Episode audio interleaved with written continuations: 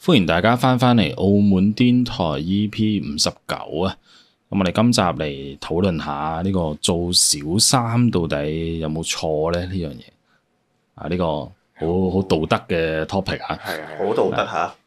誒，到敏底感，先先講下，即係大家都知道啊，哇！感情中出現小三咧，肯定係好大問題啦，係咪先係？啊係啊咁。嗯但係點解呢個世界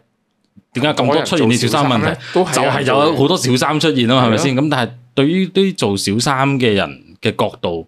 誒佢肯定覺得呢件事係對佢有好處，佢先會做噶嘛，係咪先？係啊咁到底佢哋點解會會選擇行呢條路咧？我哋探討下呢個問題。係興係啦，咁啊但係但係有時係咁喎，誒拍拖啲嘢唔係做第一者就係做第三者㗎啦， 係咪先一係單身㗎啦，其係實其實呢個都係一個選擇性嘅。即係或言率嘅啫，即係你自己選擇嘅啫。即係有有時咩有句説話嗯好好吊詭㗎嘛，就喺錯的時間遇上對的人㗎嘛。哦，即係佢咁啱遇到一個對的人，但係佢有女朋友或者男朋友，啊係啦係啦係啦我咧就真係有遇過咧，有一啲係誒，可能係 friend 嘅 friend 啦，我唔知係咪佢自己定哦，係你點樣啊話啦我真係有做過咩？唔啊係我冇做過小三。小三啊，喂，但 OK，係但係想問但咧係。佢哦。誒、呃男仔即係女仔做人哋第三者叫小三啦，男仔做係咩咧？小王都係係嘛小王，老老小王啊王，好似中夾間壁中間老王有碌棍嘅喎， 誒，好好似講得越嚟越遠啦，講翻啱啱嗰個係先。啦，我講翻咁佢俾我嗰、個、呃、即係我問過下佢嘅咁樣，咁佢佢好似都係即係答得含糊嘅，即係佢都係佢即係點講咧？佢都係認為啊做小三係有問題，但係佢就控制唔到自己，即係覺得喂冇辦法，我真係誒、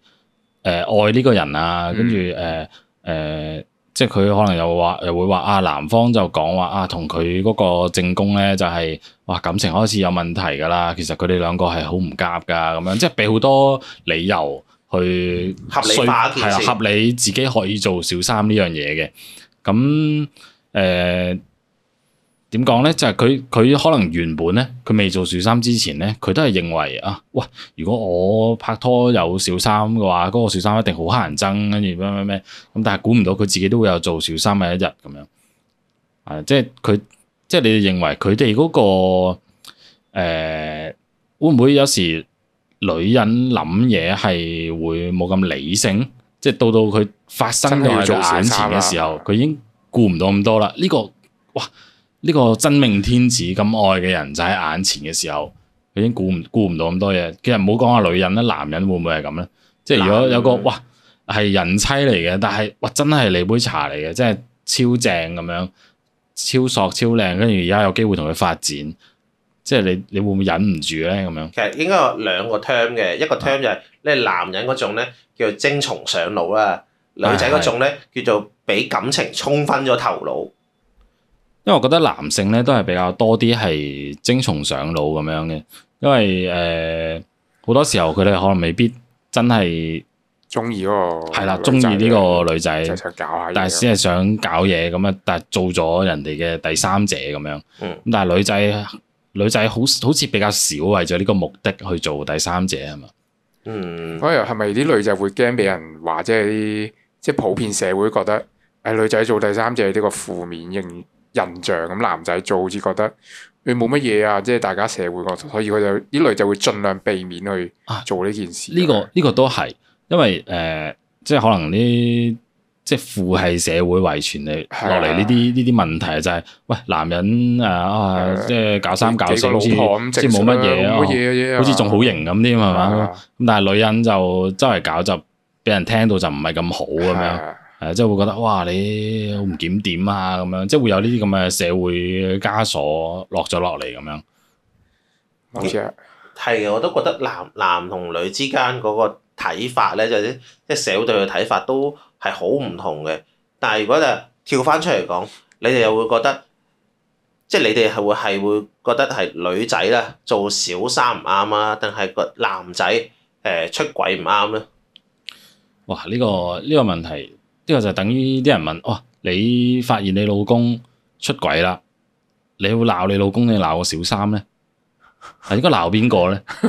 誒啊老公出軌，誒、應兩個都鬧，其實兩個都抵係啊兩個抵屌啊！調嘅要，你唔可兩以個淨係調一個嘅。你我唔知大家有冇睇過一啲片咧，就係講嗰啲誒大陸啊，但係大陸嗰啲片啊，講嗰個正印咧就走上去打嗰個小三，即係喺條街度打喎， 嗯一打到嗰個小三咧，即係連個胸圍都扯埋出嚟啊，喺條街度搣爛晒件衫啊，跟住嗰個誒正印仲要叫晒嗰啲 friend 出嚟打嗰個小三咯。有啊，間唔中都有睇到係啊，呢呢啲啲哇好癲喎！嗰啲片，哇！我我我我有次又睇另一條片，就係誒嗰個證人咧，就係即係另一個證人嚟嘅，跟住咧就去到間酒店房度，然之後咧嗰個男事主咧就誒著住條底褲咁樣坐咗床邊咯，跟住睇住個老婆咧誒係咁打自己嗰個小三啊，跟住係間唔中出嚟，誒冇啦冇冇打啦，但係佢老婆都係瘋狂狂毆嗰種嚟嘅，啊！依好耐之前已經有呢啲片啦，以前有條片好出名嘅，叫咩？你着咗我對西瓜，有冇睇過？大家新咩？啊你着咗我對西瓜，冇西啊，瓜咩冇？睇過。你啊，大家上 YouTube 去搜尋，你着咗我對西瓜，即係真係食生果嗰啲西瓜啊啊！因為佢對拖鞋咧就係西瓜拖鞋嚟。哦跟住即係個 男個男人上去你直到鬧西瓜鬧嗰個誒嗰個即係出軌嗰個老王咧，跟住啊你喺度做咩啊咩咩咩，跟住鬧完一大輪之後，仲着我對西瓜咁樣，就 跟住就出咗名。係啦咁啊，即係回歸翻個 topic 啦，即係覺得嗯。喺於當事人嚟講，佢肯定覺得呢件事對佢嚟講係啱嘅，即係對於小三嘅角度嚟講，嗯即係佢佢認為，即係呢、個呢、個對錯呢個問題，嗯，係咪一定要誒、呃用社會普遍嘅思維嚟定呢個對錯咧？喂即但係你係。小三係一定錯嘅，係咪咁樣咧？嗰嗰嗰樣嘢就好似係即係我哋定即係誒、呃我覺得極端啲講啦，嗯可能咁樣講有啲唔啱，但我我照講下先，即係誒、呃我哋認為嗰個殺人犯或者嗰嗰嗰個罪犯係錯，但係佢喺嗰個罪犯佢自己睇自己，佢明白到可能自己有多苦衷啊，或者自己有多合理嘅動機去合理化嗰件事啫誒。嘛哎冇錯，呢、個都係一個好哲學嘅問題。你你有邊一個，即係有一個係性本善嘅呢一個哲學理論啊，就係、大家都善心嘅，冇人想去犯罪，冇人想去打劫，冇人想去殺人嘅。但係點解呢個人今日要打劫咧？可能佢係因為哇，我真係冇辦法揾到錢，翻屋企俾佢個仔食嘢，俾個仔咩，俾俾屋養養活屋企人咁樣，佢先選擇行呢條路。咁佢喺佢嘅出發點咪就係善咯。嗯佢，就為咗佢屋企咁樣，即係大家認唔認同呢一個理論咧？其實都係觀點與角度嘅問題嘅啫嘛。係啦，但係我覺得最終討論翻個問題就係佢可能會傷害咗某啲人，先可以保護到佢自己嘅利益。我覺得你你做小三之前諗下，譬如成個澳門、成個世界咁多人，係咪一定要去中意呢個男人先？係退一退後諗清楚，你係咪一定要同佢拍拖先？因因為你都知道佢有男男女朋友。咁如果你一定要同佢拍拖，咁我覺得誒，咁、你咪去咯。咁你最後發生咩事，咁個後果你自己承受翻咯。但係如果你退一步去諗，你呢個世界咁多人，八十億人。有四十億人係係係異性嘅，你都揾唔到一個你中意嘅，一定要去中意呢個有有伴侶嘅嘅男嘅異性咩咁樣？我係我係咁諗咯，嗯同埋同埋有時誒、呃即係嗰個感覺點解咁啱？有時就係穩中啲有伴侶咧，就係、你有冇聽過咩誒、呃瘦甜冇人耕，耕開有人爭，哦，即係就係、即係就係嗰啲大把好男人擺喺度，你係睇唔上係眼啊，嘅，但係係。突然間你見到有哇呢一、個喂，你睇下絕世好老公，即係超愛老婆，但俾人跟住嫁又咗， 又啊超愛老婆，又誒好錫個仔女，又啊揾到錢，又上進，又靚仔，係咪？又大隻，係咪？跟住點解佢會對我咁好咧？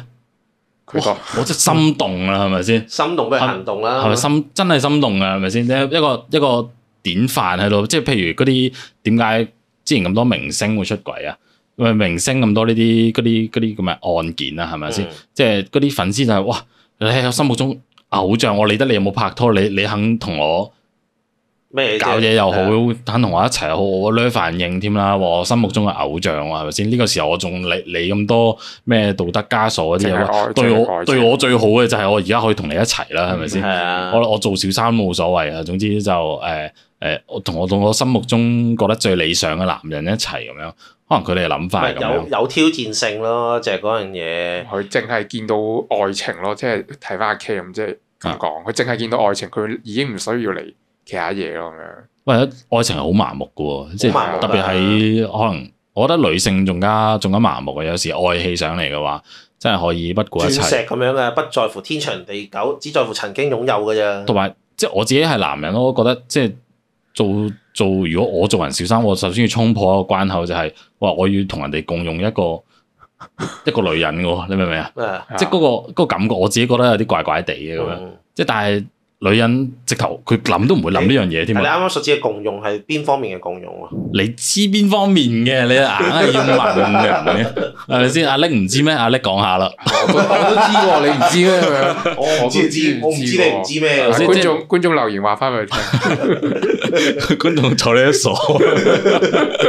O K，咁樣即係即係女仔可能根本佢都冇諗呢方面，明唔明？同埋呢個可能有關頭先講嗰個社會嗰、個即係父系社會 嗰個概念啊，即係即係女人可能覺得，唉，呢、個男人誒、呃有好多女人反而仲加仲加型咁樣，仲仲加表現到佢誒、呃即係有吸引力咁樣。新歌啊， 我啱啱都想講喎，新歌我我我我哋喺澳門不如又講係啊下 新歌即係有一咪個咪咪啊擺到個例子喺度三即小係假時都有啊如你你你係個女，你夠唔女夠性話四態有問題？唔係你假冇問如題你假如冇問係題女性咁新歌溝你，你應唔應先？即係應唔應承 先？我 話你好難想像喎。係嘛？咩啊？我我之前有睇嗰啲報道咧，話其實新歌去到後期咧，差差唔多有小五出現嘅，啊即係咧誒啊誒阿四太咧，同唔知誒三太定二太咧聯手擊退嗰個五太嘅啫。即係同埋去如到啊果如果唔擊退都有唔即係有唔太喎，主要咁如果即係唔對佢嚟做講呢冇樣問嘢題咪繼㗎，續有佢養得起㗎。係啊，養得起啊！佢啊嗰陣，因為新歌去到後期咧，唔知九十幾定係八十五歲嗰陣咧，咪喺醫院度長期住一段時間嘅。嗯喺嗰段時間咧，有個女看護出現咗，但係已經講到明咧，請個女看護一定唔要靚女，誒同埋咧佢一定要係唔係單身嘅，即係佢有結咗婚，又或者佢有另一半嘅。有孖仔嘅，係係啊早有埋仔添啦。然之後點知咧，咁就一可可能咧，其實好多人咧，誒埋佢新歌旁邊咧，都諗住分一杯羹嘅。結結果嗰個女看護咧，後尾咧就成為咗新歌嘅，即係出新誒出雙入對啊咁樣。啊你知新歌年老冇嘢多錢多噶嘛，就就唔知送咗一兩億俾個女女人咯。係係啊哦後誒哦都正常，因為你諗下佢病咗喎，然之後我唔信佢屋企人長期照顧佢係啊。啊啊你日對夜對，你九啊廿幾歲仲有對人出咁日對夜對，我俾一兩億你有乜所謂啫？係啊，有乜所謂啫？對我嚟講錢唔係一問題啊，數字嚟嘅啫嘛。我有我俾得起咁你樣。要真心對我得㗎，照顧我。 咁自即係講得咁老都唔都唔使話真唔真心啦，佢肯定照顧佢得我佢好啲攞啊心出嚟就得啦。即係佢唔係話真係話愛我定乜嘢嗰啲，佢肯肯攞時間、攞精力、攞心出嚟係嘛？有時可啊能仲攞其他嘢， 喂，呢呢個唔講。 你知啊，系啦，咁 樣即係即係咁，但係呢擺到活生生嘅例子喎，即係呢個，或者即係活生呢生個唔止例子小三添啊喎，小五啊，咁係叫咁做可唔可以咁講？即係佢佢佢嗰啲七阿哥六阿哥嗰啲 friend 嚟嘅， 咁即係小三，即係有人做小三係因為俾嗰個嗰個異性有啲其他嘢吸引咗咁樣，總會有啲吸引力啊嘅。所以就放棄咗其他嘢，就同埋即好係似放棄道德啊，淨係俾愛情，跟住愛情全程投入去咯。同埋呢個新歌呢個例子，好似咧新歌呢、個誒、呃即係新歌呢個男人強大到咧誒、呃身邊有小三、小四、小五咧，啲人都好似覺得冇乜問題好，正常。佢衝破咗呢個道德嘅枷鎖係啊係啊，佢強大到呢個唔係我覺得好地理所當步。然嘅，係啦，如果一般男人咁樣，一定俾人鬧死，俾人咁鬧死搞錯啊咁樣，係咪嘛好咁多老婆，會會覺得佢好似就係天選之子咯，佢有呢個資格咁樣咯，佢咁佢係有呢個資格。係係真係有呢個資格即係外國外國都有個叫釘爺嘅，啊！有冇有冇大家知唔知邊個釘爺？唔知大家單解釋下單爺定釘爺咁樣，總之即係佢就係一個外國勁有錢嘅人，就成日喺 I G 咧就 po 一啲片啊相咧，就係誒喺遊艇度啊，或者喺啲哦豪知啊宅知度，啊因知啊，為佢佢個人咧就係誒胡鬚佬咁啊，好大隻嘅啲。胡鬚有好多啊係啦嘛，，跟住咧就就係玩一啲咩誒誒誒，即係開 P 啊，又或者去玩啲咩槍械啊、射擊啊，紙醉金迷咁去 IG 開下啲咩越野車啊，好勁咁打獵啊，咁樣咧過啲啊紙醉金迷嘅生活，酒池肉林嘅走生似活，啊真係酒池肉真係走林，似肉林啊，真係好 Q 大個泳池，跟住攬住超好 Q 多女，女係㗎，啦，跟住有啲係直頭冇着衫，打晒格仔咁話樣，自己萬人斬嚟㗎，一萬可以上好多女係㗎，啦，但係我我冇見過有人鬧佢 Instagram。我真係冇見過。誒，我我真係，但係我我望到啲 post，我都冇諗住鬧佢， 仲暗仲暗咗個讚添。我都係暗個心心俾佢。我我都唔知點解，我而家諗翻都唔知，啊，做乜我暗個心心俾佢咧？你應該話佢佢佢就好似嗰啲漫畫人物或者係唔喺現實裏邊出現嘅人咁樣咯，咁佢就即係變到好似突破咗呢樣嘢係嘛？突破咗個界限咯，咁呢個結論係咪即係即係你只要能力夠強，有突破咧道德枷鎖？係係係即係係啦，應該咁。係係係，咪你你有金錢有有地位，好似嗰樣嘢就係啊合法合法化嗰件事咯，唔係就好似啲高官都會有好多誒情婦一樣，誒咁如果講翻轉頭，哦我我唔講能力去到咁恐怖、咁超、咁呃誒嗰啲咩超能力咁樣啦，超能力咁犀利咁樣，咁會唔會係俾一個普通嘅小三，一個普通嘅女人，佢見到眼前嘅男人，其實佢佢已經突破咗佢心目中嗰、個、誒理想男人嗰道個德枷鎖啦。啊地位，所以佢可以衝破自己嗰個道德枷鎖，所以佢先肯做小三。可能係佢佢真係覺得呢個男人係值得我為佢做小三嘅，所以佢先肯願意咁樣做。嗯，哇！呢、個我真係唔識答你，我我唯一識識答嘅就係、即係個嗰個男人，誒、佢可能有多個女朋友，即係佢有兩個女朋友，即係如果呢呢方面我識答，即係我覺得係男人咧，佢一定會有誒、欲望啊嘛，即係我所指嘅欲望係誒誒一係有名，一係有利，誒、一係有多女嘅啫，而而多女對嗰個男人嚟講，佢佢覺得自己多個權力啊。嗯多一個人可以俾佢控制啊，即係佢會覺得自己好似勁咗好多咁樣噶嘛。男人呢樣嘢，我覺得呢個真係天性嚟嘅，啊呢個真係天性。即係咁，我我唔係話所有男人都係三妻四妾咁，因為而家社會就係一夫一妻噶嘛，咁、嗯大家都係向呢個方向進發嘅。但係但係要講翻呢個人類嘅天性獸性就係繁殖呢樣嘢，咁就係男人就係、啊，誒咪到處到處留情係嘛，到處到繁處殖，播跟住錯種，播種，跟住就多啲自己嘅後代咁樣，呢啲係咁多年來留下來嘅呢個人類天性咁樣，咁啊多多少少都會有啲咁嘅，所以男人點解咁鹹濕就係咁樣解噶嘛，就係係係一種繁衍後代嘅一個慾望嚟嘅。係啦。跟住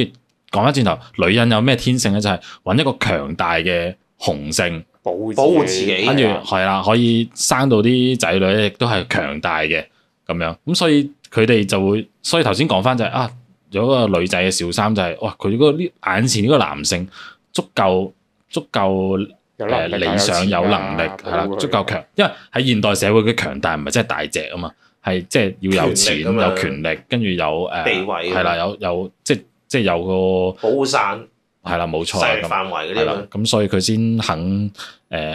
拋開呢個道德枷鎖咁樣，同佢一齊啊。可能呢啲係我哋嘅淺見啊，啊，係啦，即係如果有觀眾有其他睇法，又或者身邊有朋友係哇做小三嘅，做過一做緊，我哋聽過嘅。係啦，即係你如果係你自己咧，都可以話係你朋友嘅，跟住你就 留言係啦。留言分享一下咯，咁樣冇錯冇錯，咁啊同我哋講下，同埋俾個 like 我哋啦，同埋訂閱下我哋開個鐘仔就通知你有新片啦，同埋喺呢個 Apple Podcast 度聽嘅咧就俾個五五星星我哋啊，thank you 晒你哋，咁我哋下集見啦，好唔好好好。 ？OK，好拜拜啊拜拜。